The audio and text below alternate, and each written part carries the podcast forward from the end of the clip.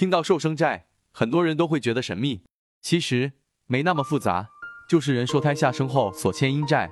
在道教讲寿生债的经典有很多，比如太上老君说五斗金章寿生经，灵宝天尊说入库寿生经，太上元始天尊说开库钥匙妙经等。寿生债在道经里是这样解释的：每个人转世之前，都要到地府曹官那里去借钱，培植自己的福慧资粮。因此，每一个人出生后才有粮食可以吃等等福报。因此，人生需要还的第一个阴债就是寿生债。希望早还阴债，消灾解厄，事事顺利。如果仕途不顺、办事不利、生活坎坷、多费口舌等等人生不如意事情出现时，当立即偿还阴债、寿生债，良灾解厄，事事顺利，保佑事情顺顺利利，大吉大利，好运连连。寿生债也可以叫做阴债。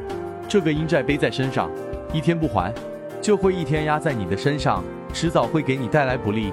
当然，有的人始终在助人、求人，长期食素，善待一切众生，不断布施，供养三宝，这些都是可以消业障的，也会获得极大的功德。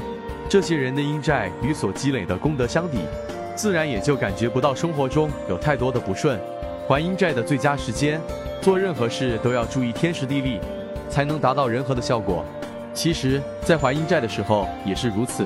但对一般人来说，本身对阴债了解不够，其实这些都是要有正规道观的高公道长来帮助的。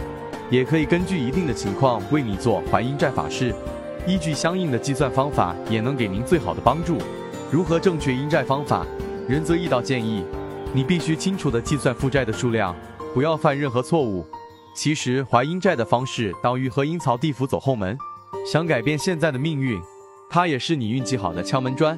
所以只有找到正确的负债数量，才能勾销自己的前世造下的因果恶债。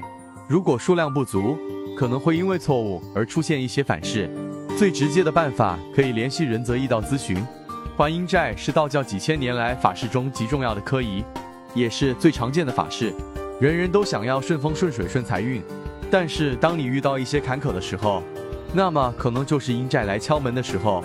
只有将阴债还清楚，自己才能够真正的开启一段新的人生。人生烦恼来源于各种业障，从一开始就偿还了阴债，可以消除前世创造的行业。仁泽义道提醒大家，只有正规的道观科医才有法力，其他外门邪道都会被反噬。请记住。